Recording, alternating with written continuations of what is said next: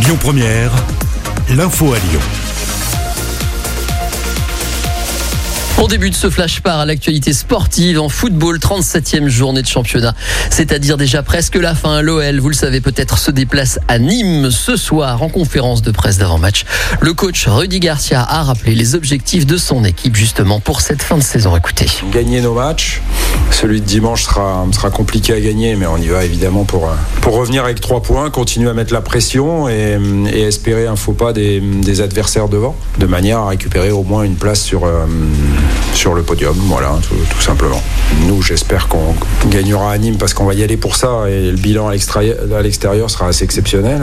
Euh, et puis on s'aperçoit que le peu de défaites qu'on a, on les a plutôt à domicile. Donc c'est vrai que de ne pas avoir nos supporters, de ne pas avoir notre public, ça a pesé.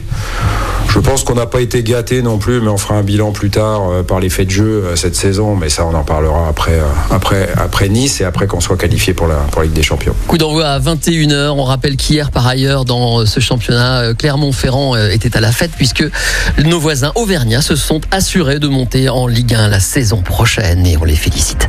En basket, sixième victoire consécutive de l'Asvel en Jeep. Les hommes de TJ Parker ont largement battu Monaco. Le score sans appel, 92 à 68. Prochain match lundi à Bourg-en-Bresse. Et puis en rugby, toujours donc dans l'actualité sportive, cette fois dans le cadre de la 24e journée de top 14. Sous la pluie, le loup rugby s'est imposé face à Brive, à Gerland, le score 24 à 7 pour les Lyonnais. Le prochain match, c'est dans deux semaines avec un déplacement, cette fois sur la pelouse du stade français.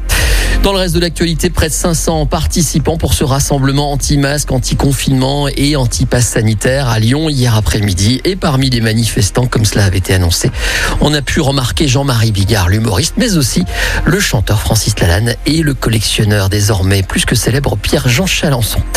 Près de 1000 personnes se sont retrouvées place Bellecour également dans le deuxième arrondissement de Lyon hier après-midi malgré la pluie pour le rassemblement pro-palestinien. Une personne a été interpellée et placée en garde à vue. Arrive de Gier, le brigade des chefs âgé de 51 ans touché et blessé à la tête par un projectile il y a quelques jours est désormais sorti du coma, mais son état reste préoccupant. Ce policier avait été blessé lors d'une intervention pour tapage nocturne. Une enquête a été ouverte pour préciser les circonstances de ce fait divers. Et puis, 1780 gendarmes ont participé cette semaine à une vaste opération de contrôle anti-stup à l'échelle de toute la région. 200 contrôles sur des points de deal ou encore des axes routiers et des gares. On l'a appris, 210 infractions diverses ont été relevées, dont 43 dans le Rhône, ainsi que 4600 euros en liquide provenant de divers trafics qui ont été saisis. Ça, c'est l'actualité à Lyon et dans Grand Lyon. Le reste de ce qui se passe en France et dans le monde, c'est tout de suite avec la rédaction. Bonjour.